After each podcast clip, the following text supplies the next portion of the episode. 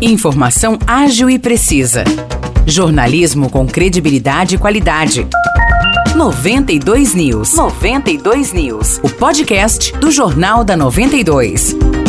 Olá, eu sou Morris Projan e a partir de agora você fica bem informado sobre as principais notícias do dia em nossa cidade e região. No episódio 517 do podcast 92 News, você confere. O secretário de Estado da Saúde de São Paulo, Jean Gorenstein, esteve na tarde de ontem em São João da Boa Vista em uma reunião para discutir o mutirão de cirurgias eletivas. Secretários e diretores de saúde, além de prefeitos das cidades da região, estiveram no evento, que foi realizado no Departamento Regional de Saúde 14. Desde o começo de junho, o mutirão de cirurgias eletivas está sendo realizado em todo o estado. A ideia do secretário estadual de saúde e do governo é, até o final do ano, zerar a fila de pacientes que tiveram avaliações e procedimentos cirúrgicos adiados por conta da pandemia da Covid-19, conforme ele mesmo explica importantíssimo esse mutirão. São todas aquelas pessoas que precisavam passar por avaliação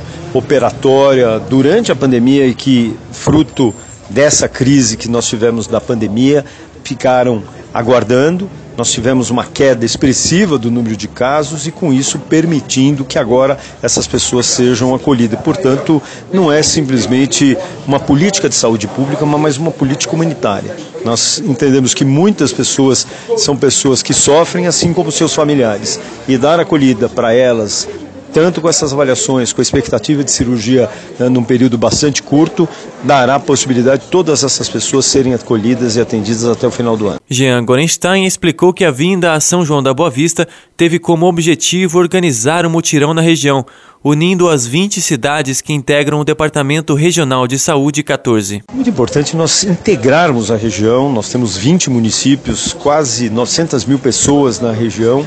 E nós temos cada um com a sua vocação, cada um, um que pode fazer uma cirurgia de hérnia, o outro de vesícula, o outro de varizes, o outro uh, da, de uma laqueadura. E com isso acolhendo a população. Nós temos que entender, se cada um ajudar um pouco, esse pouco vai ser muito. Nós temos que dar celeridade a esses processos de uh, realização cirúrgica.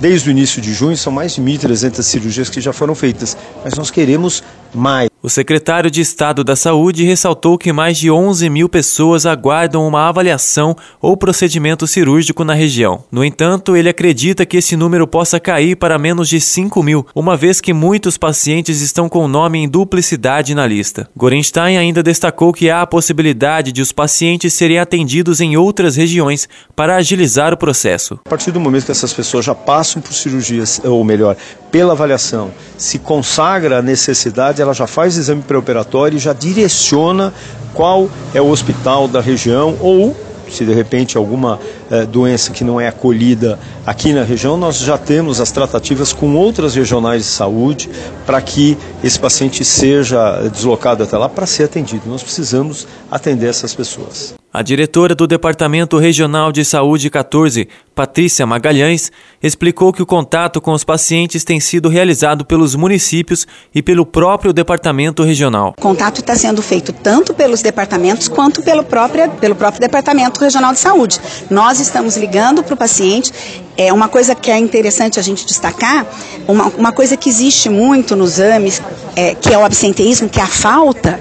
Nesse mutirão das eletivas, a gente está tendo um índice super baixo de falta, que chama absenteísmo, porque nós estamos fazendo a busca do paciente, nós não estamos deixando perder nenhuma vaga. O diretor do Departamento Municipal de Saúde de São João da Boa Vista, Fábio Ferraz, que participou da reunião, afirmou que a prefeita Maria Terezinha de Jesus Pedrosa aproveitou a vinda do secretário de Estado da Saúde para solicitar outras demandas. Ferraz destacou também a importância de Jean Gorenstein na cidade. É, o secretário vem reforçar a importância desse mutirão das cirurgias eletivas via Estado.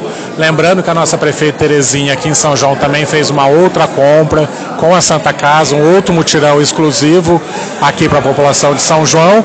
Isso tudo vem agregar os esforços para a gente devolver a qualidade de vidas para essas pessoas que estão há tanto tempo esperando aí por uma cirurgia letiva. Durante a reunião, o secretário ouviu as demandas de diversos diretores de departamentos de saúde da região. Além de falar das cirurgias eletivas, nossa reportagem aproveitou a visita de Gorenstein para questioná-lo a respeito da falta de medicamentos nas unidades básicas de saúde e na UPA de São João da Boa Vista, motivo de diversas reclamações da população. Ele explicou que os medicamentos utilizados para tratamentos de doenças mais graves, como câncer e doenças neurológicas, são de responsabilidade do Ministério da Saúde. Hoje nós temos no nosso estado 11 medicações que faltam, e elas faltam não só aqui, como em todo o país. Dessas, 10 são por conta do Ministério que houve atraso na sua licitação, na sua distribuição, e com isso acaba impactando na ponta, aqueles pacientes que infelizmente fazem uso regular e crônico desses medicamentos. Com relação à responsabilidade do Estado dessas medicações, nós temos uma delas que uh, já vem sendo, já foi adquirida, já está em fase de logística de distribuição. E nós acreditamos agora, logo na primeira semana, nas primeiras semanas de, de setembro, nós já teremos essa distribuição estabelecida. Já em relação aos medicamentos mais básicos, como por exemplo os anti-inflamatórios, o secretário afirmou que são de responsabilidade do governo estadual. Ele apontou que a falta desses remédios se deve a problemas de fabricação. Aí sim, essas medicações, a aquisição é feita pelo Estado. Nós tivemos uh, alguns desinteresses de produção uh, de vários medicamentos por questão de desinteresse das empresas de continuar fabricando. Nós estamos uh, com tratativas de outras empresas para aquisição, mas nesse momento ainda não houve um impacto.